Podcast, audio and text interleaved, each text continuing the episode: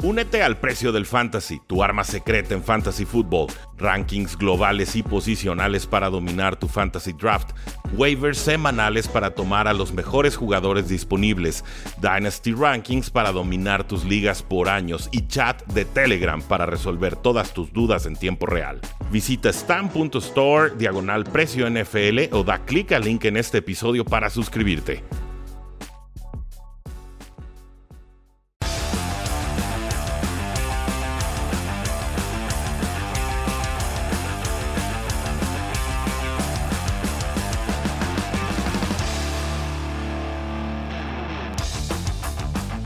Saludos a todos y bienvenidos a un programa más de Cuarto y Gol, donde la NFL no termina y nosotros tampoco. Mi nombre es Rudy Jacinto, me encuentran en Twitter como arroba NFL. Y el día de hoy quiero invitarlos a que nos dejen una reseña de 5 estrellas en Apple Podcast o en Spotify para que el podcast pueda seguir creciendo. Y también a que nos sigan en youtube.com diagonal cuarto y gol y en TikTok porque seguimos subiendo videos diarios, hasta 4 videos cada día con análisis de prospectos. Concisos, por supuesto, pero también divertidos. No se los pierdan, síganos, sigan disfrutando.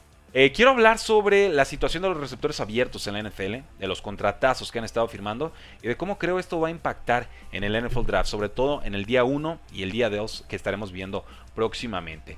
Habían antes de este offseason cuatro receptores que cobraban más de 20 millones de dólares por año. Eran Keenan Allen de Chargers, Amari Cooper de Cowboys, de Andre Hopkins de Cardinals y Julio Jones de Falcons y entonces después de Titans. Esa lista ya dejó de ser tan exclusiva. En este offseason, Mike Williams de Chargers, Chris Godwin de Buccaneers, Devante Adams que se fue a Raiders, DJ Moore con Panthers, Tariq Hill que pasó de los Chiefs a los Dolphins y ahora también Stephon Diggs cobran más de 20 millones de dólares. Y quedan todavía nombres que podrían firmar una extensión de contrato similar. Que me dicen de Brown con los Titans, DK Metcalf con los Seahawks o con algún equipo que consiga un trade. Eh, Divo Samuel con los San Francisco 49ers o hasta Terry McLaurin con los Washington Commanders. Estos nombres son importantes, estos nombres sí o sí van a cobrar más de 20 millones de dólares anuales y por eso creo que va a ser tan cotizada la posición de receptor abierto en este draft, porque la posición de receptor explotó y explotó a partir del contrato que le dieron los Jacksonville Jaguars a Christian Kirk, que yo entiendo no era el dinerazo que se anunció en un principio, pero sí son 18, 19 millones de dólares anuales por un jugador bastante promedio, por lo menos hasta este momento de su carrera NFL. Si un jugador promedio te está cobrando 18, 19 millones de dólares, pues evidentemente un jugador estrella te va a estar cobrando arriba de los 20. Y por eso creo que los equipos de la NFL le van a dar cada vez más prioridad a tomar receptores abiertos, dos o hasta tres, en el draft para tener talento barato y no tener necesariamente que estar pagando 20 millones de dólares anuales o más a jugadores superestrellas. Si puedes conseguir ese mismo rendimiento pagándole 3 o 4 millones de dólares a uno o dos jugadores distintos, pues prefieres eso a tener que comprometer tanto de tu espacio salarial y entonces tener que recortar en otras posiciones. En esa misma línea de ideas, ¿no? en ese orden de ideas, Divo Samuel ha recibido amenazas de muerte y mensajes racistas por su situación contractual con los San Francisco 49ers. Hace poco dejó de seguir al equipo en redes sociales, borró más de 80 publicaciones en su cuenta de Instagram. Bueno, sale a, la palestra Divo Samuel y dice, no me afecta, amenazas de muerte, temas raciales. Sé que los que me están acusando ahorita eran los mismos que me echaban porras la temporada pasada, ¿no? Entonces lo está tomando con madurez, con sabiduría, pero qué situación más desgraciada para Divo Samuel que simplemente está negociando su futuro y tiene derecho a pedir lo que él crea que valga y si no se lo paga San Francisco, pues tendrá que esperar un rato más, llegar a agencia libre y cobrarlo en algún otro equipo. No me parece que San Francisco esté por la labor de dejarlo ir, ahorita que van a estrenar a Trey Lance como su quarterback titular, Imagínense perder a su arma más peligrosa en ese año 1 de Trey Lance, que realmente es el 2, pero el año pasado casi no jugó. Entonces, para efectos prácticos, este es el año 1 de Trey Lance. Veremos en qué termina todo esto. Hablando de perder talento, según Football Outsiders, el equipo de los Kansas City Chiefs es la franquicia que más ha perdido talento en ofensiva en los últimos 20 años. Derrick Hill, receptor, Baron Pringle, receptor, Daryl Williams, corredor, de Marcus Robinson, receptor. Esos son los nombres que han perdido y obviamente el impacto de Terry Hill, incalculable, pesa bastante en esta fórmula. Consiguieron sí a Juju Smith-Schuster, consiguen también al corredor Ronald Jones, pero pues, ni cerca, ni cerca empieza a cubrir este vacío que deja Terry Hill y compañía. Es una métrica que se llama DYAR Y de hecho dirán algunos, bueno, ¿y por qué no estás mencionando a Marqués Valdez Scantling? ¿no? Él también lo firmaron en esta offseason, a, la amenaza profunda de los Packers. Pues bueno, porque en esta métrica Marqués Valdez Scantling sale con puntos negativos. Entonces, pues realmente, según esta métrica, Marqués Valdez Scantling no le va a estar agregando mucho valor a los targets de los Chiefs. Veremos si es cierto o no, pero por lo pronto, ojo con estos Chiefs. Yo sé que tienen mucho prestigio, mucho caché. Todavía tienen, por supuesto, a Patrick Mahomes, pero me parece que habrá una regresión ofensiva importante. Nadie pierde tanto talento y se la pasa como si nada en la siguiente temporada. Los Packers firmaron a Sammy Watkins a un contrato de un año, reporta Adam Schefter. Watkins sigue siendo pues una amenaza importante, pero también una amenaza a lesionarse cada temporada. Ha tenido buena suerte con sus quarterbacks en el pasado. Trevor Taylor, ah, qué honor, Trevor Taylor con los Buffalo Bills, pero Patrick Mahomes con los Chiefs y ahora Aaron Rodgers con los Packers. Una una carrera bastante envidiable para un receptor abierto. Su última parada fue con Baltimore, tuvo 27 de 49 targets atrapados, 394 yardas, un touchdown en 13 partidos. Algo lesionado, realmente nunca estuvo a su nivel Sammy Watkins, pero sigue siendo un talento importante. Yo le tengo mucho respeto. Me parece que ha mejorado como receptor. El tema es que el cuerpo simplemente no le está permitiendo competir y entrenar y, jugar a, cabalidad, ¿no? me gusta la adquisición. Creo que puede ser factor con los Packers. No creo que sea el receptor número uno, creo que lo será eh, seguramente algún receptor estrella que tome Packers en primera o segunda ronda. Pero así empieza poco a poco el equipo de Green Bay a tratar de solventar la baja de Devante Adams, quien fue cambiado a los Raiders, y por supuesto la baja de Marqués Valdez Scantling, que no me parece tan baja. Eh, ahora está jugando con los Kansas City Chiefs. Los Cardinals y AJ Green llegaron a un acuerdo contractual por un año, una campaña eh, importante para AJ Green el año pasado, 54 recepciones, 92 targets, 848 yardas, 3 touchdowns, eh, números bastante dignos para un jugador eh, superestrella en el pasado que ahora tiene 34 años y que pues es una pieza secundaria detrás de DeAndre Hopkins, pero que sigue siendo bastante, bastante útil. También está Randall Moore como receptor número 3. Sale Christian Kirk. Entonces podemos seguir viendo targets importantes para eh, AJ Green. Veremos, veremos. Stephon Gilmore firmó con los Colts. El All Pro cornerback se queda en esa franquicia por 23 millones de dólares, incluyendo 14 millones garantizados. Sale Jalen Ramsey a redes sociales y dice shaking my head, ¿no?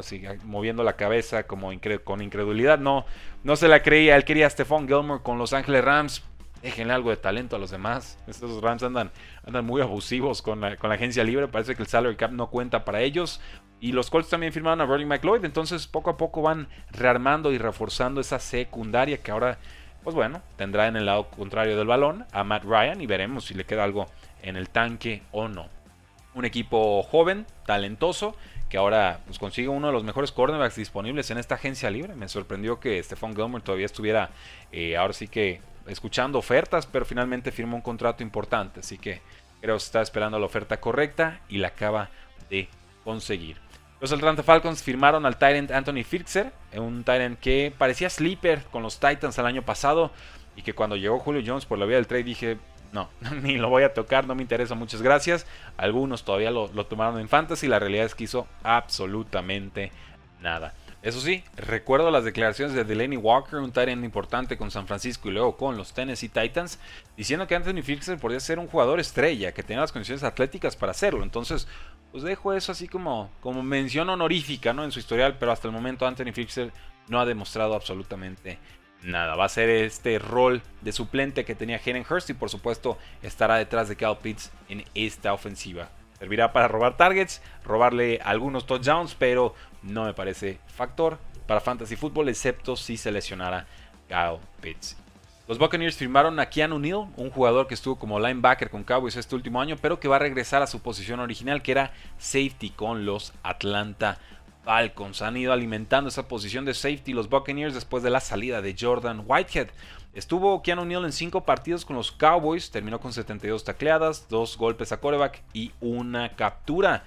Son números bastante respetables para hacer solamente en 5 partidos, me sorprenden eh, las cifras y bueno, lo veremos en esta secundaria compitiendo por la posición de safety con Logan Ryan que llega a los Giants, con Mike Edwards y obviamente para ser compañero de baile en esa zona profunda de la defensiva con Antoine Winfield Jr. También en la posición de cornerback pues han ido cuidando algunas de sus piezas. Tiene a Carlton Davis, tiene a Sean Murphy Bunting y también a Jamel Dean, quien puede ser parte de ese mix de cornerbacks. Así que es una de las secundarias no más talentosas, pero sí más profundas de la NFL. Es un, grupo adecuado, es un grupo balanceado y obviamente no creo que sea esta posición superestrella la que le da a los Buccaneers éxito el año que viene, pero ciertamente no desentonará. Creo que van a ser un digno trabajo.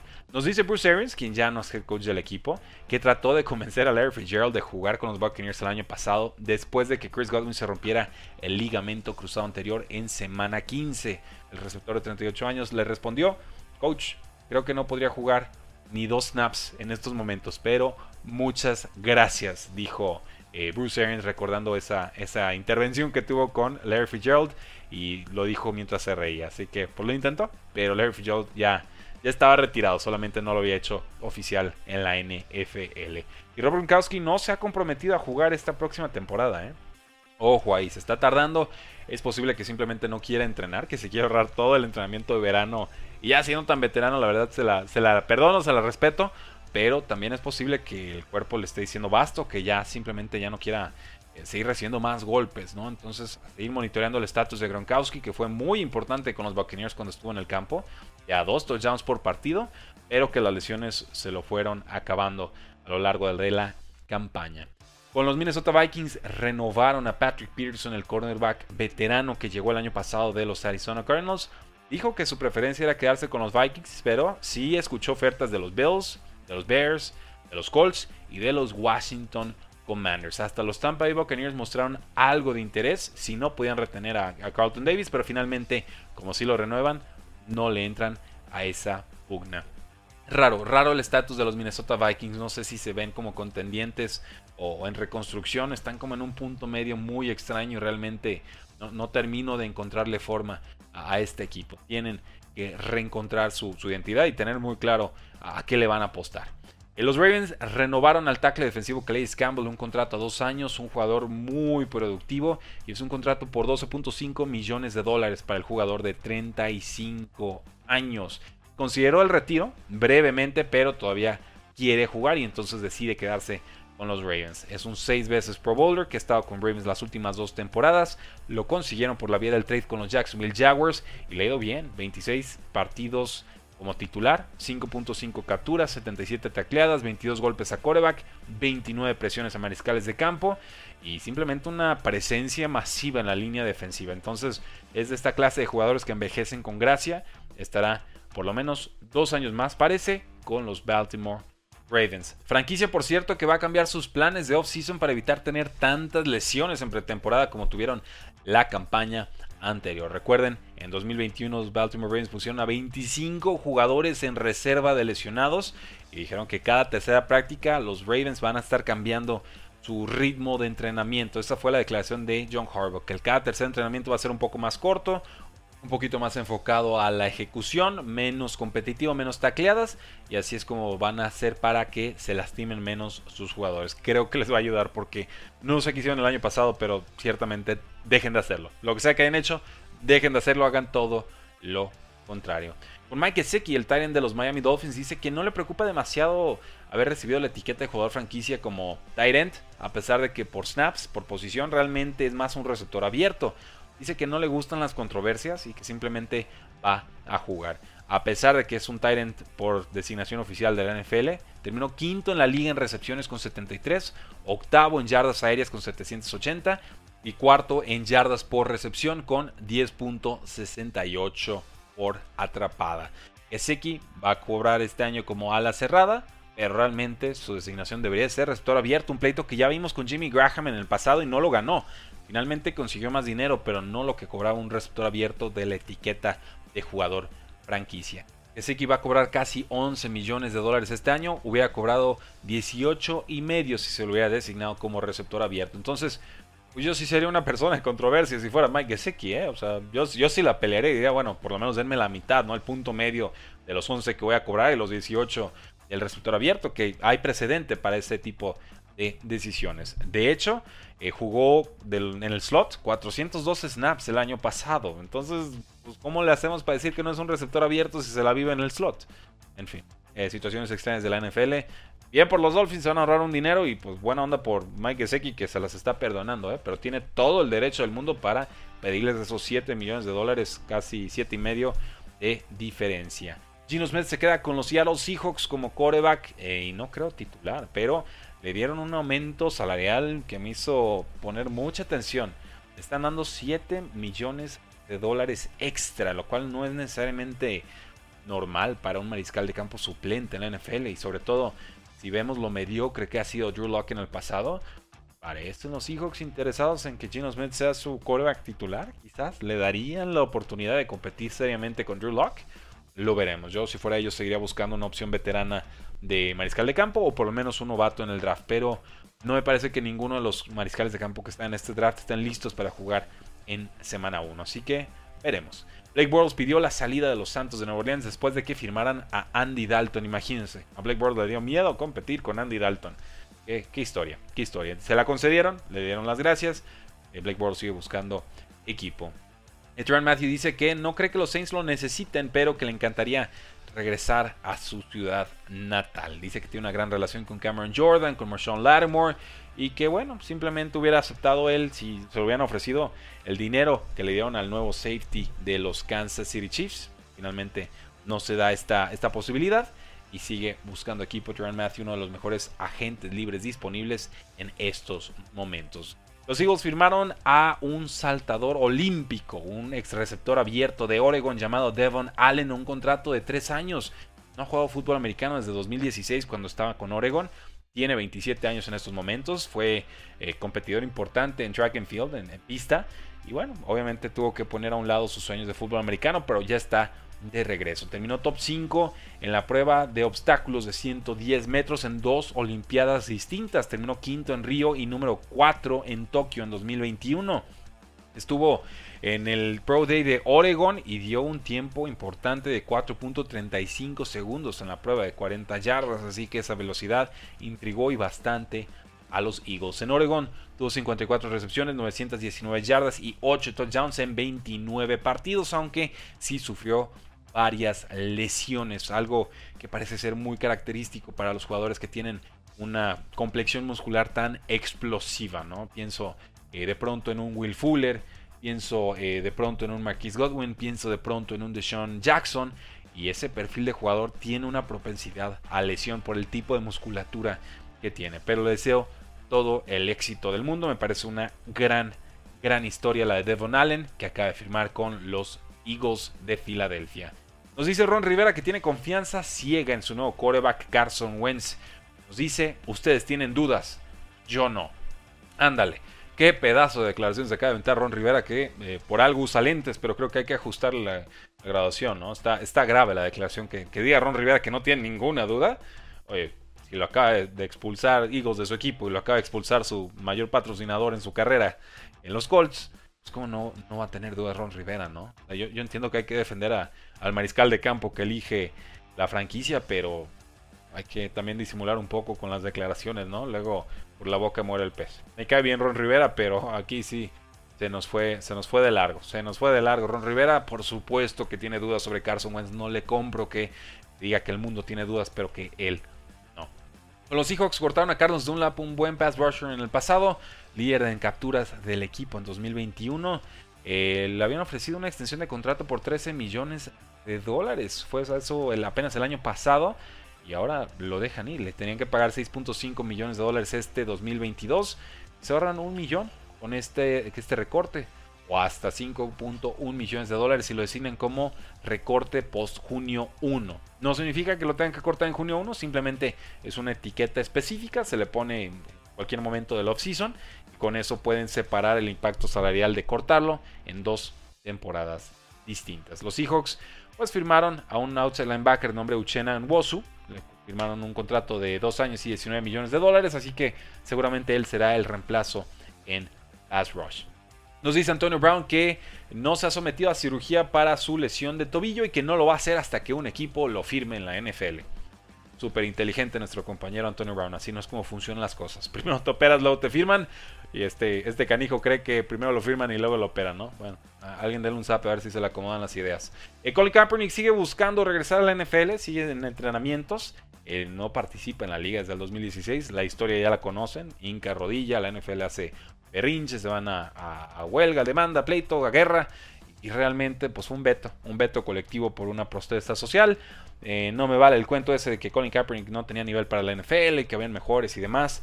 Vimos a Mike Glennon como coreback titular el año pasado. No me pueden decir que Colin Kaepernick no es mejor que Mike Glennon. Lo siento, si me lo dicen, eh, inmediatamente los dejo de respetar como personas porque realmente no, no hay forma de hacer una declaración de ese tipo. No se puede. Colin Kaepernick perfectamente podría ser suplente en la National Football League y algún equipo le diera la oportunidad. Veremos si sucede. No lo creo, pero bueno, aquí sigue levantando la mano el muchacho. Y de eso se trata, de no rendirse y de insistir.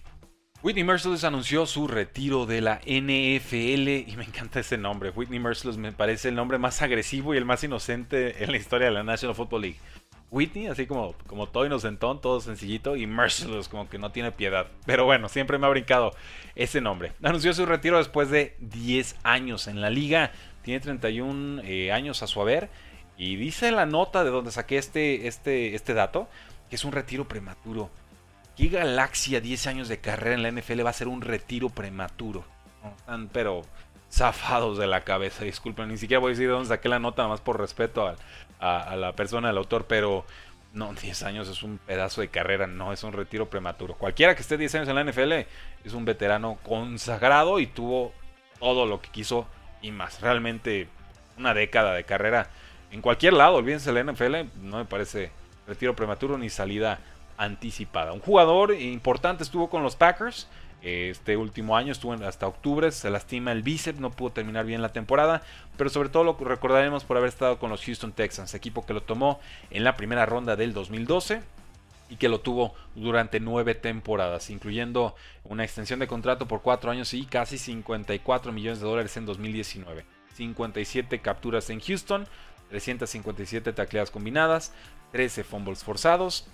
Gran carrera de Whitney Merciless. Frank Gore, este corredor estrella que tanto, tanto duró en la NFL, va a firmar también un contrato de un día con los 49ers para retirarse después de 16 temporadas.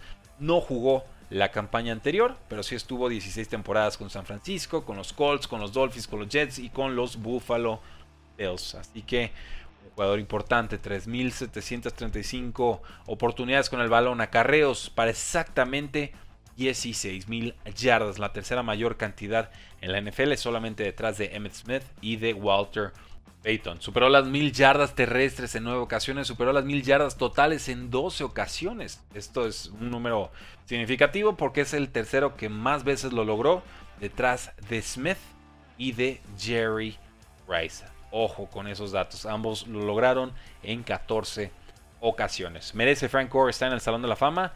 Generalmente diría no, porque creo que es más de durabilidad que de haber sido el mejor corredor de, en cualquiera de sus épocas, lo de Frank Gore, pero tantos, tantos logros, tantos números, tanta longevidad, tanta versatilidad. Realmente era un jugador que llegó con las piernas rotas de colegial y parecía que ya muy cuestionado por el tema de la salud y vean lo duradero que fue.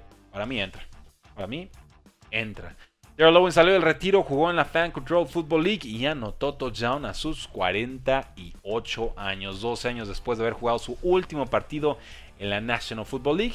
Y es un jugador, por si no lo recuerdan, que tuvo 15.934 yardas aéreas, tercero en la historia, solamente detrás de Jerry Rice y de Larry Fitzgerald. Smith Schuster dijo que no hará TikToks con el hermano de Patrick Mahomes, Jackson Mahomes, y qué bueno, porque ese Jackson es insoportable. Eh, Steve Wilkes, el ex head coach de los Arizona Cardinals, se sumó a la demanda con Brian Flores. También el coordinador defensivo Ray Horton dijo que iba a meterse a la demanda.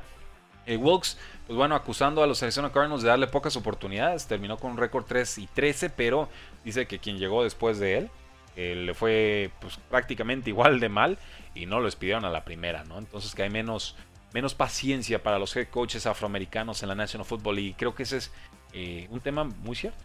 Ciertamente creo que hay menos tolerancia para los head coaches afroamericanos que para los que tienen una complexión ligeramente más blanca. Tendríamos que meternos en los números, pero sí me brincó mucho aquella vez de Steve Wilkes que fuera despedido después de solamente un año en eh, la franquicia de los Arizona Cardinals como head coach del equipo. Y así despedimos el programa del día de hoy, damas y caballeros. Recuerden dejarnos esa reseña de 5 estrellas en Apple Podcasts y Spotify. Síganos en TikTok, síganos en YouTube. Seguimos subiendo videos de los prospectos NFL para que lleguen listos y por supuesto, ya lo saben, pero se los confirmo. Tendremos live draft en primera, segunda y tercera ronda del draft para que lo disfruten, para que se preparen, para que pongan sus palomitas, para que interactúen con nosotros. Habrán invitados especiales, por supuesto. Aquí se trata de que ustedes disfruten más y mejor del NFL Draft y de la NFL. Fuerte abrazo, sigan disfrutando su semana. La NFL no termina y nosotros tampoco. Cuarto igual.